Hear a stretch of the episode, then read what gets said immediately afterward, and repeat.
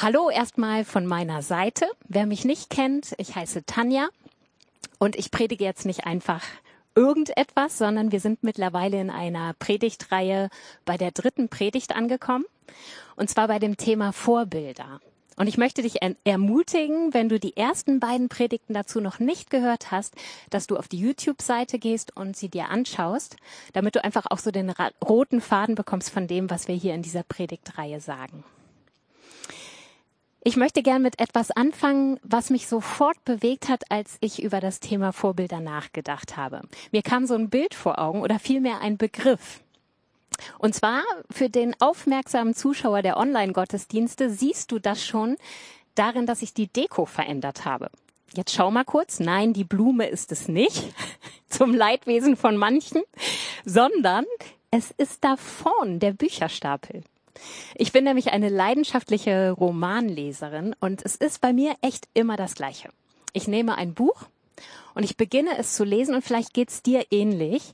So die ersten Seiten sind echt so ein bisschen anstrengend. Man kommt nicht so richtig in die Geschichte rein, man kennt die Hauptfigur noch nicht und alles, was man so liest, erscheint so nebensächlich. Da passieren Dinge, aber man ahnt noch nicht, was das später für Auswirkungen hat, weil man eben noch nicht so in der Geschichte drin ist. Aber je länger man liest und je mehr man die Hauptfigur kennenlernt, merkt man plötzlich, dass da Schlüsselmomente sind, die eigentlich recht harmlos erscheinen, aber die im Licht des ganzen Buches plötzlich richtig an Bedeutung gewinnen. Und so spinnt sich langsam eine Geschichte, die einen so richtig fesselt. Und der Begriff, der mir bei Vorbildern kam, war der Begriff Page-Turner.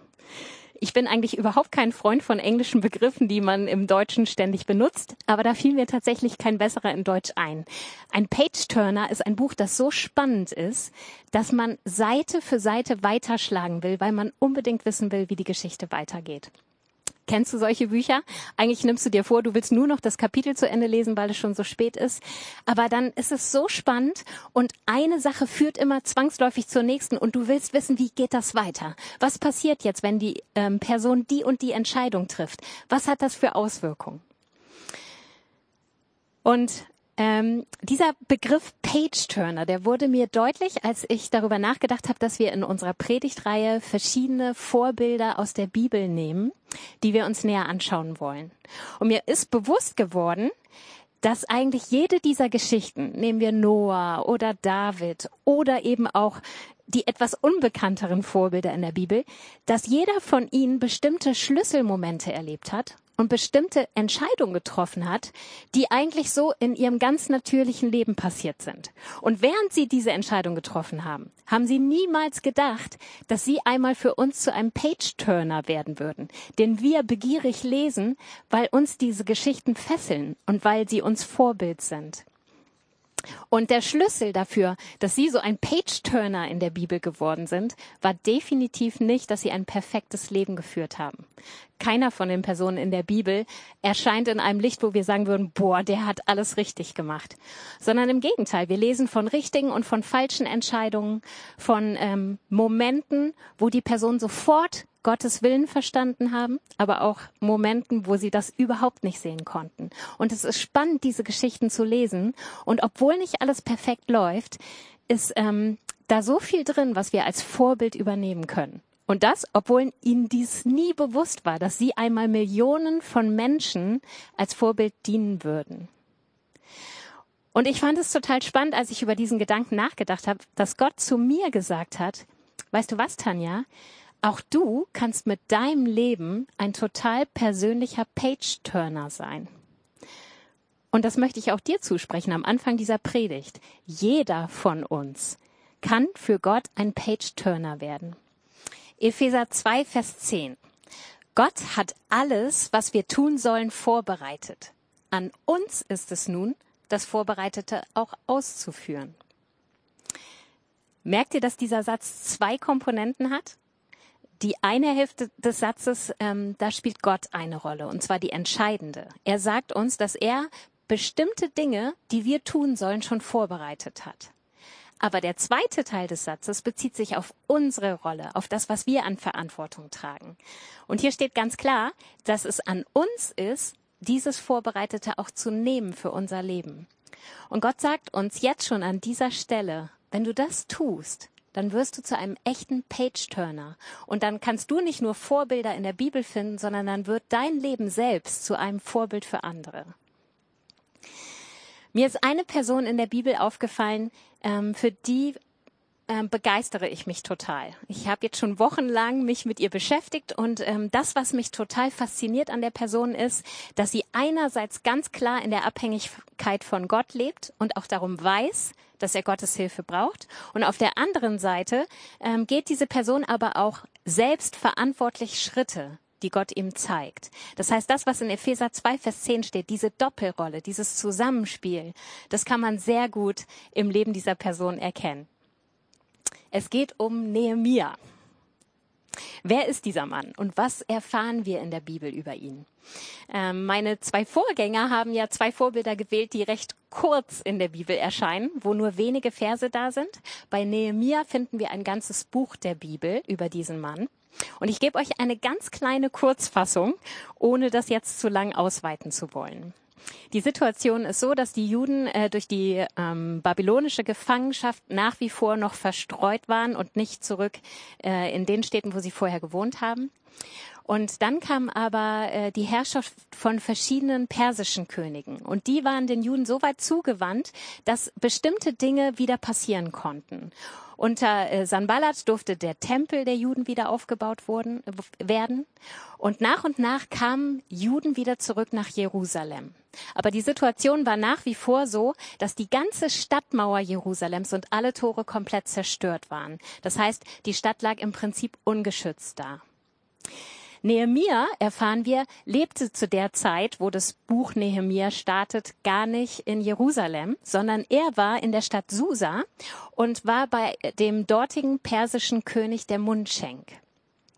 Also eigentlich weit entfernt vom Heimatland. Jetzt kommt aber zu Beginn des Buches Nehemia der Bruder Hanani zu ihm. Und von ihm hört Nehemia nochmal eins zu eins die traurige Lage von Jerusalem. Er hört, wie zerstört die Mauer ist. Er hört davon, dass die Tore niedergebrannt wurden. Und er hört davon, wie schutzlos und unglücklich sich die Juden fühlen, die schon wieder zurückgekehrt sind. Und Nehemia fängt an, mehrere Monate über diese Nachricht zu brüten. Wie genau, das schauen wir uns später noch an.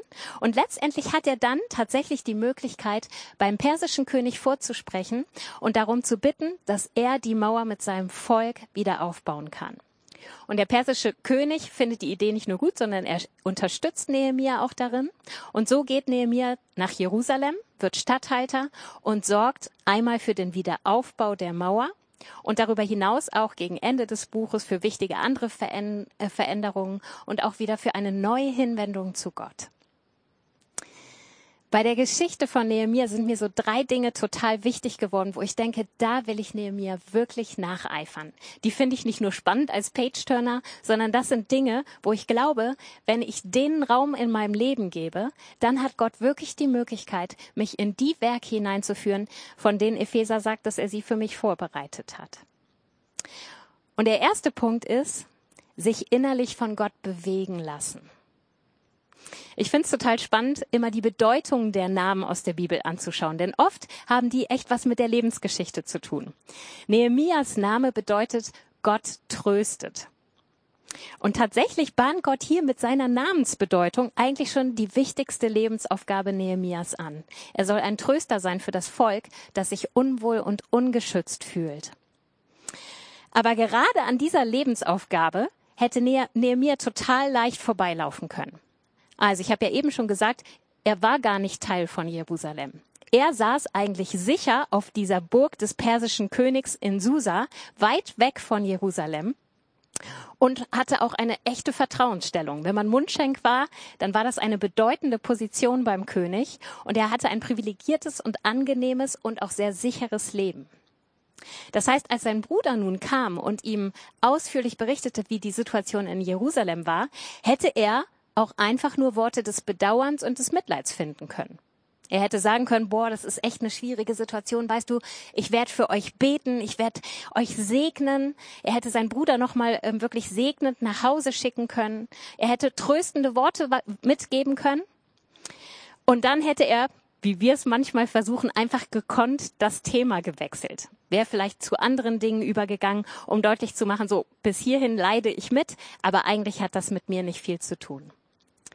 Oder er hätte es zumindest nach ein paar Tagen innerlich abhaken können. Kennt ihr das? Dass euch schon etwas echt bewegt, aber dann ist auch langsam so die Luft raus und ihr merkt, dieser Gedanke verschwindet wieder in eurem Alltag. Bei Nehemia ist das völlig anders. Wir lesen mal Nehemia 1, Vers 4. Da sagt Nehemia von sich selbst, als ich das hörte, setzte ich mich hin und weinte. Ich trauerte tagelang, ich fastete und betete. Nehemia ließ sich trotz oder vielleicht auch gerade wegen seiner eigenen Sicherheit innerlich durch diese eine Geschichte, die sein Bruder ihm erzählt hat, total bewegen. Und das nicht nur für kurze Zeit, nicht nur für einen Moment, sondern es bewegte ihn so sehr, dass er tagelang fastete und über diese Situation betete. Und warum? Weil er in seinem Herzen innerlich bewegt war. Und das ist ein Wesenszug, den wir auch von Jesus aus dem Neuen Testament kennen. In Matthäus 9, Vers 36 wird uns berichtet über Jesus. Als er die Scharen von Menschen sah, ergriff ihn tiefes Mitgefühl. In der Elberfelder Übersetzung lesen wir, er wurde innerlich bewegt. Und das wurde mir im Hinblick auf unseren Page-Turner total bewusst. Es gibt Schlüsselmomente, in denen wir immer zwei Handlungsmöglichkeiten haben. Und die Entscheidung darüber, wie wir uns in dieser Situation verhalten, ist enorm wichtig, ob wir in das hineinkommen, was Gott für uns hat oder nicht. Nehemias Entscheidung in diesem Moment bestimmte absolut darüber, dass er die Rolle in Gottes Plan einnahm, die Gott für ihn vorgesehen hat. Er hätte sich auch dagegen entscheiden können. Er hätte in seiner bequemen Situation bleiben können. Das heißt, wann immer Gott etwas Entscheidendes in oder durch uns bewegen möchte, fängt das damit an, dass er uns innerlich bewegen darf. Ich habe mich gefragt, was genau bedeutet das denn innerlich bewegt sein? Und für mich heißt es zuallererst innehalten. Also wir sind so beschäftigt, wir sind so ähm, oft umgeben von so vielen Reizen, von so viel, was für uns normal ist. Wir laufen irgendwie so durch den Alltag und versuchen möglichst gut zu funktionieren. Und bewegt werden kann man nur, wenn man innehält. Wenn man sagt, Moment mal, da ist gerade was in meinem Herzen, das, das spüre ich, das ist nicht normal, da hat Gott gerade was in mir zum Schwingen gebracht. Innerlich bewegt sein heißt für mich auch, dass man Dinge, die man schon länger sieht und eigentlich gar nicht mehr so richtig bewusst wahrnimmt, plötzlich mit Gottes Augen aus einem neuen Blickwinkel sieht und denkt, aha, Gott lenkt meinen Blick gerade darauf. Er setzt seinen Fokus in meinem Herzen genau auf diesen Bereich, der mir eigentlich gar nicht so bewusst war. Und dann heißt innerlich bewegt sein für mich nicht an der Oberfläche kratzen und das dann eben irgendwie schnell wieder abhaken, sondern wenn Gott mein Herz mit etwas bewegt, dann nehme ich das als Aufforderung, mich damit intensiv auseinanderzusetzen und zu gucken, was steckt dahinter? Warum gibt Gott mir das? Und ich glaube, dass dieses innerlich Bewegtsein die Grundvoraussetzung für jede entscheidende Veränderung ist. Einmal in unserem persönlichen Leben, aber auch in dem, wo wir dienen. Ich fange mal mit dem Persönlichen an. Psalm 139, Vers 23 und 24. Da sagt ähm, der Psalmist, Erforsche mich, Gott, und erkenne, was in meinem Herzen vor sich geht. Prüfe mich und erkenne meine Gedanken. Sieh, ob ich einen Weg eingeschlagen habe, der mich von dir wegführen würde, und leite mich auf dem Weg, der ewig Bestand hat. Ich finde es spannend, dass er Gott bittet, erforsche mich Gott, erkenne du, was in meinem Herzen vor sich geht. Wir sollten meinen, dieses Gebet ist überflüssig. Ich merke mein Herz doch selbst. Aber oft sind Dinge uns so normal geworden. Wir sind da so ähm, dran gewöhnt, dass wir es gar nicht mehr wahrnehmen. Und der Psalmist weiß darum und sagt, erforsche mich Gott, damit du mir immer wieder mein eigenes Herz offenbaren kannst und mir zeigen kannst, sind da Gedanken oder Wege, die ich gehe, die eigentlich gar nicht von dir sind. Das heißt, er gibt Gott den Raum, Dinge in seinem Leben im Licht Gottes neu einzuschätzen und dann auch so zu beurteilen, wie Gott sie beurteilt. Und ich glaube, das ist so wichtig, dass Gott uns innerlich bewegen darf und uns Punkte zeigen darf, wo wir uns zwar dran gewöhnt haben, die aber einfach nicht nach seinem Willen sind. Und dann heißt es an uns, die Entscheidung zu treffen, ich will diese Dinge nicht mehr länger schönreden. Ich will sie nicht rechtfertigen, denn Rechtfertigung, äh, Rechtfertigungen fallen uns immer ein. Ich will sie nicht mal relativieren, indem ich sage, ja, aber das macht doch jeder. Dann kann ich das ja wohl genauso machen. Und ich möchte es keinesfalls ignorieren. Denn wenn Gott sie mir in mein Herz legt, dann möchte er, dass ich innehalte und mich damit beschäftige, weil er sie mir nicht umsonst aufs Herz legt. Und ich glaube, wenn in der Bibel steht, dass der Heilige Geist uns zur Umkehr treibt, dann beginnt das damit, dass er unser Herz innerlich bewegen darf. Und wir haben jedes Mal die Wahl, wie wir darauf reagieren. Wir können einfach so weiterleben und es ignorieren oder wir können es als so wesentlich, als einen Schlüsselmoment wahrnehmen, dass wir wissen, Gott möchte, dass ich hier etwas verändere und dann wird Großes passieren. Das ist so die persönliche Seite. Und dann gibt es noch ähm, unsere Berufung, von der Epheser 2, Vers 10 spricht. Und ich liebe einfach diesen Satz, den Michael Winkler mal in seiner Predigt gesagt hat. Er hat den irgendwie besser formuliert. Ich versuche mich mal da so dran zu hängen. Das ging ungefähr so. Meine Berufung beginnt dort, wo meine Befähigung auf die Nöte und Bedürfnisse meiner Umgebung trifft und ich merke, dass diese zusammenpassen. Auf der einen Seite meine Befähigung, auf der anderen Seite Nöte und Bedürfnisse meines Umfelds. Und wisst ihr, wenn wir uns innerlich nicht von Gott berühren lassen von Nöten, die vielleicht uns selbst gar nicht betreffen, dann kann Gott uns nicht in bestimmte Bereiche setzen. Das heißt, manchmal muss er uns Nöte aufs Herz legen, die mit uns nichts zu tun haben, so wie es bei Nehemia, war. Und wir müssen sie uns zu eigen machen. Wir müssen sie uns selber zu Herzen nehmen und so richtig diese innerliche, geistlich getriebene, inspirierte Sehnsucht nach Veränderung haben wollen. Wir wollen diese Nöte nicht mehr länger hinnehmen, sondern wir wollen aufstehen und etwas dagegen tun. Ich bin überzeugt davon, dass Gott das bei jedem von uns immer wieder versucht durch seinen Heiligen Geist und so innerlich zu bewegen. Und was machen wir daraus? Wie entscheiden wir uns? Löst dieses Bewegtsein tatsächlich auch eine Entscheidung bei uns aus? Ich habe das in den letzten, äh, im letzten Jahr fing das schon an, dass Gott tatsächlich mein Herz für Neues ähm, bewegt hat. Am Anfang ist es ganz oft so, dass man das gar nicht mit Gott in Verbindung bringt, sondern man, man merkt plötzlich, dass ein Thema einen immer wieder beschäftigt. Oder wenn das zur Sprache kam, dann habe ich gemerkt, komischerweise war ich da immer total angespitzt. Das Thema hat mich voll interessiert, obwohl es mich selbst nicht betraf. Und das ging über mehrere Monate so, bis ich überhaupt verstanden hatte, hier klopft Gott an mein Herz. Der möchte mir dieses Thema aufs Herz legen. Und zwar nicht einfach so, sondern weil er mich zu etwas bewegen möchte. Und dann ist es so toll, wenn man dann erlebt, ähm, dass man sein Herz mit anderen Menschen teilt, dass Gott das oft vorbereitet hat. Ich habe das dann einer ähm, Freundin hier aus der Gemeinde erzählt, was mein Herz bewegt. Und die meinte, du, ich habe da ein Buch drüber. Das handelt genau von dem Thema. Soll ich dir das mal leihen? Und ich fand das total super, habe mir das Buch ausgeliehen. Und dieses Buch hat so viel in mir bewegt, weil ich endlich verstanden hatte, warum Gott mir das aufs Herz gelegt hat. Und er fing an, zu meinem Herzen zu sprechen und mir eine Vision für etwas zu geben. Und danach fing ich an, das mit anderen Leuten zu teilen. Und plötzlich setzte Gott Puzzleteile zusammen, weil er auch in anderen schon Dinge bewegt hatte. Und so arbeitet Gott. Und ich möchte euch ermutigen, hört auf das, wo euer Herz plötzlich innehält und sagt, das schwingt plötzlich für etwas. Aber dabei kann es nicht bleiben. Der zweite Aspekt, der mich bei Nehemia begeistert, ist, dass er sich von Gott platzieren lässt.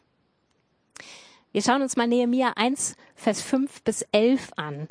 Diese Verse sind ein Gebet. Das heißt, das erste, ähm, was Nehemia an, Re ähm, an Reaktion zeigt auf den Bericht seines Bruders, ist, dass er so bewegt war, dass er in die Fürbitte ging für sein Volk, und für Jerusalem. Und diese Fürbitte dauerte nicht einen kurzen Moment, sondern die war intensiv, die war kraftvoll. Da war eine göttlich inspirierte Sehnsucht danach, im Gebet wirklich für Veränderungen zu wirken. Und ich glaube, das ist etwas total Entscheidendes. Wenn wir innerlich bewegt sind für ein Thema, dann ist es das Erste, was wir machen können, Gott es im Gebet wieder hinzulegen und zu sagen, ich merke, dass du mein Herz da berührst. Bitte ähm, lass mich damit schwanger gehen im Gebet. Ich möchte das vor dich bringen. Ich möchte um Veränderung kämpfen im Gebet und dir einen Weg bahnen. Und das ist oft sinnvoller, als gleich mit blindem Aktionismus zu beginnen, weil Gott überhaupt die Möglichkeit erstmal braucht, uns Wege zu zeigen, in die er uns hineinführen möchte. Aber Nehemias Gebet hat ein interessantes Ende und das ist ähm, Nehemia 1, Vers 11. da ist er noch am Beten, bitte erhöre doch mein Gebet und das Gebet aller, die dir dienen und dich ehren wollen. Und wenn ich beim König vorspreche, dann hilf mir, dass ich ein offenes Ohr bei ihm finde. Das heißt, Nehemiah bleibt nicht nur beim Beten, sondern er spürt plötzlich Gottes Ruf in seinem persönlichen Leben. Ich weiß nicht, ob das gleich von Anfang an war, als äh, Hanani noch bei ihm war, oder ob sich das erst in seiner Fürbitte für Jerusalem entwickelt hat. Aber plötzlich merkt er, Gott möchte mehr, als dass ich nur bete. Und so bittet er um ein offenes Ohr bei einem persischen König, den ähm, die Mauer von Jerusalem eigentlich gar nicht interessieren sollte.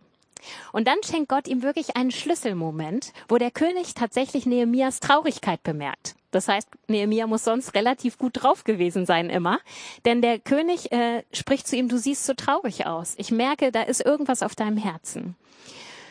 Und auch hier hat Nehemia wieder die Entscheidung. Also ich denke mal, aus Angst um seine eigenen Privilegien hat sicherlich zuerst sein Herz ihm gesagt, oh, diesen Moment bitte verstreichen lassen. Den will ich nicht nutzen. Was ist, wenn der König ähm, ja das ganz schlimm findet oder mich danach verstößt oder was auch immer? Aber Nehemia nimmt diese einzigartige Gelegenheit von Gott wahr und bittet den König um Unterstützung, dass er die Mauer mit dem Volk in Jerusalem bauen kann. Und Gott stellt sich dazu, wenn wir erste Schritte gehen, wenn wir seinem Rufen folgen, dann stellt er sich dazu und schenkt uns Wohlwollen. So wie Nehemia hier das Wohlwollen und die Gunst des Königs bekommen hat und der das sogar auch noch unterstützt hat, indem er Dinge auch noch mitgegeben hat. Nehemia spürt also, dass Gott ausgerechnet ihn platzieren möchte.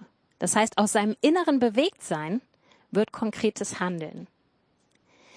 Und toll ist, dass Nehemias Einzelentscheidung, die er getroffen hat, sich von Gott platzieren zu lassen, dann wiederum Auswirkungen auf ganz viele Herzen, nämlich des Volkes hat. In Nehemia 2, Vers 17 lesen wir, Jetzt aber sagte ich zu ihnen, also zum Volk, ihr seht selbst unser Elend. Jerusalem ist ein einziger Trümmerhaufen. Die Stadttore liegen in Schutt und Asche. Kommt, lasst uns die Mauer wieder aufbauen, damit wir nicht länger dem Gespött der Leute preisgegeben sind. Und wie reagiert das Volk? Da erklärten sie, gut, wir wollen beginnen und machten sich entschlossen an die Arbeit. Kann es sein, dass Gott dich gerade in dieser Lebensphase, in der du steckst, neu platzieren möchte? Wisst ihr, die Corona-Zeit ist irgendwie so schwierig, weil wir uns ähm, gar nicht mehr so oft treffen. Vielleicht hast du einen Dienst, vielleicht hast du schon irgendwo angefangen, aber jetzt siehst du dein Team gar nicht mehr. Und jetzt irgendwie ähm, Gottes Rufen zu hören, ist deutlich schwieriger. Und Joel hat das in seiner Predigt vor zwei Wochen schon mal erwähnt, wie oft ähm, im Moment Gott in der Fürbitte ähm, Bilder offenbart, wo er uns zuruft. Warte nicht passiv. Warte die Corona-Zeit nicht passiv ab, sondern werde aktiv. Und für mich ist dieses aktive Warten, dass Gott die Möglichkeit von uns bekommt, unser Herz mit Dingen zu bewegen und dass wir uns auch jetzt von ihm rufen lassen. Darf Gott dich jetzt rufen? Oder bist du so beschäftigt mit dem, ja, was Corona dir an mehr Zeit gibt oder vielleicht auch an weniger Zeit, weil du mehr Rollen plötzlich gleichzeitig ausfüllen musst? Darf Gott dich platzieren? Das kann in manchen Fällen, so wie bei Nehemia bedeuten, dass ausgerechnet du ein Vorreiter sein sollst. Jetzt schluckst du vielleicht und sagst, oh, also ich bin eher nicht so der Typ als Vorreiter. Ich warte immer gern, wenn andere die Initiative ergreifen, dann gebe ich mich da rein. Aber weißt du, Gott unterscheidet da nicht, was für Persönlichkeiten wir haben. Manchmal schenkt er genau dir ein Herz, das sich bewegen lässt. Und dann ist es dein Job, damit zu kommen. Und vielleicht bist du dann nicht ein Leitertyp, sondern du bist vielleicht in einem Team und gibst in diesem Team deinen Gedanken, deinen Herzschlag weiter und sagst, Mensch, Gott hat mich damit berührt. Kann das etwas sein, in welch, in diese Richtung sollen wir vielleicht denken? Es kann eben auch bedeuten, dass du dich Menschen anschließt, wo du spürst, die haben ein Herz von Gott bekommen, was dich auch berührt und dass du sie da, darin unterstützt. Ich will uns wirklich ermutigen, auch wenn wir uns wenig sehen, gerade wenn du in einem Team bist hier, in einem Dienstteam in dieser Gemeinde und im Moment existiert dieser Dienst vielleicht gar nicht, dann möchte ich dich trotzdem ermutigen. Frag bei deinem Leiter nach, sag mal, was ist eigentlich gerade dein Herzschlag? Und wenn Gott dir Dinge aufs Herz legt, egal wann sie umgesetzt werden, dann trau dich, geh zu deinem Leiter und sag du, ich habe da einen Impuls von Gott bekommen. Lass uns in diese Richtung mal denken. Gott möchte jeden von uns platzieren, auch dich, egal wie du bist. Ihr könnt euch mal die Mühe machen und Nehemiah 3 lesen, ja? Das ist ein total langweiliges Kapitel. Da steht nämlich seitenweise, wer welchen Mauerabschnitt dann gebaut hat. Ja, das Volk hat sich ja jetzt entschieden. Nehemiah hat dann mit dem Volk gemeinsam eingeteilt, wer ist für welchen Mauerabschnitt zuständig. Und das ganze Kapitel 3 nennt Namen und äh, wer wo gebaut hat. Ja, also man fragt sich, warum um alles in der Welt muss dieses Kapitel da drin sein? Aber es ist sehr aufschlussreich, wenn du es liest. Du merkst nämlich, wer beim äh, Mauerbau alles mitgearbeitet hat. Das waren verschiedenste Leute, Seite an Seite. Da waren Priester, Goldschmiede, Händler, Beamte, selbst Frauen werden genannt, was in der Bibel nicht so allzu oft vorkommt. Ähm, ich bin zum Beispiel total begeistert von meinem Familienteam. Das existiert seit letztem Jahr und oft ist es ja so, dass ein Team ähm, schon besteht und dann kommen einzelne Personen immer mal wieder hinzu und andere gehen mal wieder. Aber das war tatsächlich ein Team, was sich komplett neu gegründet hat und wo Menschen zusammenkamen, die in der Form noch nie zusammengearbeitet hatten. Und ich fand die ersten Momente ganz spannend, weil wir uns erst mal kennenlernen mussten. Aber wenn ich jetzt zurückblicke auf mein Team, dann kann ich euch sagen, da sind so geniale Leute drin. Wir sind alle unterschiedlich. Da sind welche total introvertiert, andere mega extrovertiert. Manche brauchen ewig einen Denkprozess, bevor sie was sagen. Aber wenn sie dann was sagen, dann sitzt das. Und andere müssen immer erstmal drauf losreden, um ihren Gedanken gleich Raum zu geben. Manche haben schon Familie. Andere sitzen da drin, die haben noch überhaupt keine eigene Familie gegründet. Wir sind ein bunter Würfel von Menschen, die Gott zusammengeführt hat, die Gott platziert hat. Und ich sag euch, das ist die beste Mischung, die Gott sich ausdenken konnte. Ich möchte dich wirklich ermutigen, es gibt in Gottes Reich keinen, den er nicht platzieren möchte. Und ich finde es auch interessant, in äh, diesem Kapitel zu lesen, wie Nehemiah die Leute eingesetzt hat. Er hat sie nämlich immer in den Bausektionen eingesetzt, die ihren Häusern am nächsten lagen. Warum? Weil die Leute so natürlich Interesse daran hatten, dass dieser Teil der Mauer wirklich schnell und gut gebaut wird. Denn er sollte ja ihr Haus schützen. Das heißt, du darfst beruhigt sein. Gott platziert dich nicht an Orten, mit denen du absolut nichts zu tun hast und die deinen natürlichen Vorlieben überhaupt nicht entsprechen. Sondern er platziert dich da, wo er dir ohnehin vorher ein Herz für geschenkt hat. Und es gibt einen entscheidenden Vers in Kapitel 3. Da steht äh, in Vers 38, Trotz allem Widerstand besserten wir die Mauer weiter aus. Und schon bald waren ihre Lücken bis zur halben Höhe geschlossen. Denn das Volk arbeitete mit ganzer Kraft. Äh, in einer anderen Bibelübersetzung heißt es, war mit ganzem Herzen an der Arbeit. Das heißt, wenn Gott einmal dein Herz bewegt hat, dann kriegst du eine Stärke und ein Durchhaltevermögen trotz Widerstände, die immer kommen, wirklich durchzuhalten und zu überwinden.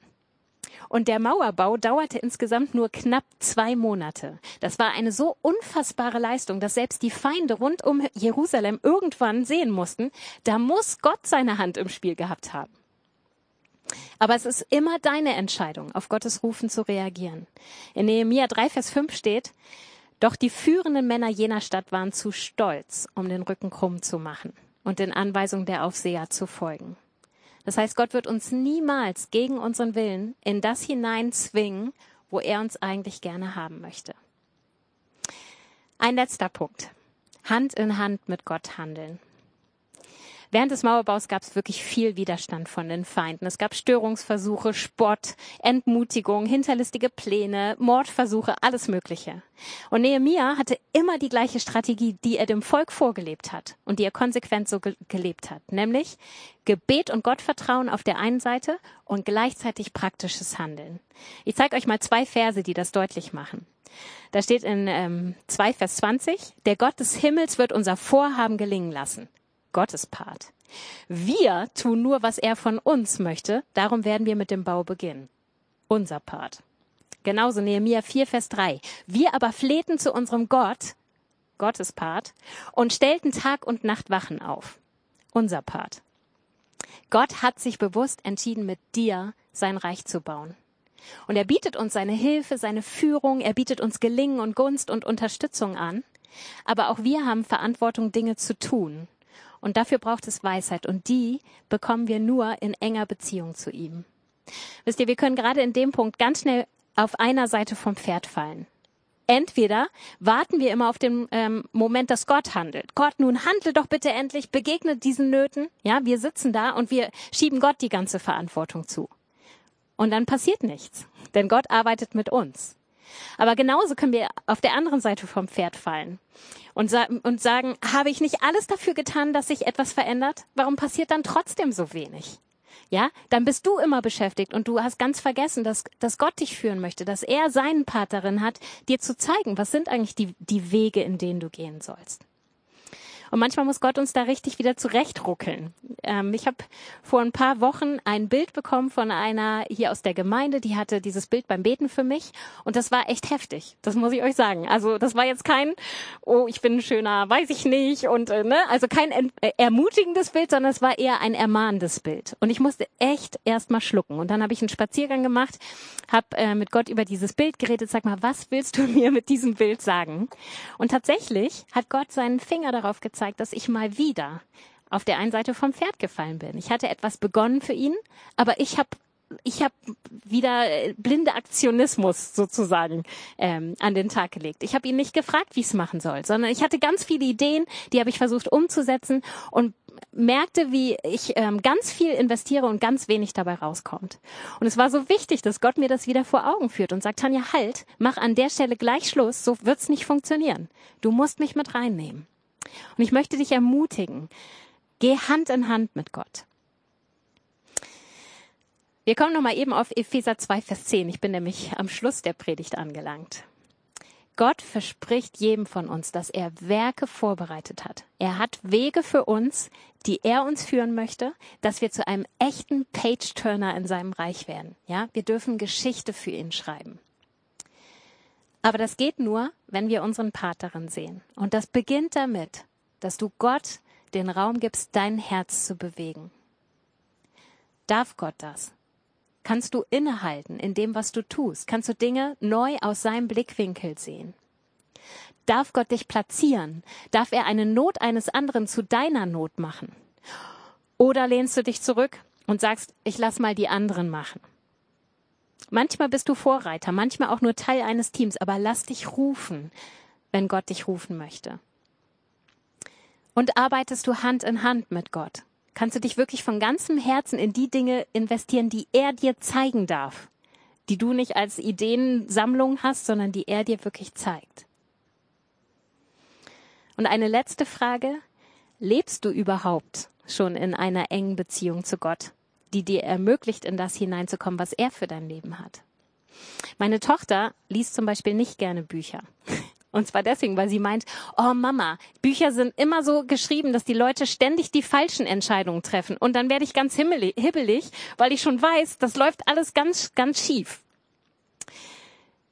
Vielleicht bist du am, ähm, hast jetzt diese Predigt gehört, hast eigentlich noch nicht viel Ahnung von dem, was Gott mit deinem Leben vorhat und merkst, Mensch, also wenn ich so auf mein Leben und auf meine Entscheidungen gucke, dann sind da vielleicht wirklich einige, wo ich gar nicht die Relevanz, die Bedeutung wahrgenommen habe, was Gott damit meinte.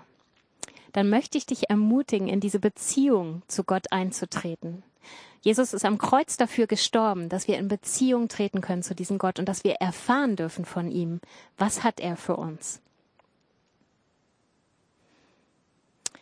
Damit möchte ich euch wirklich ermutigen, wälzt nochmal selbst mir. Geht in, in diesen Punkten ins Gebet. Be beginnt mit dem Gebet, dass Gott neu Raum in euch kriegt. Auch jetzt in der Corona-Zeit. Amen.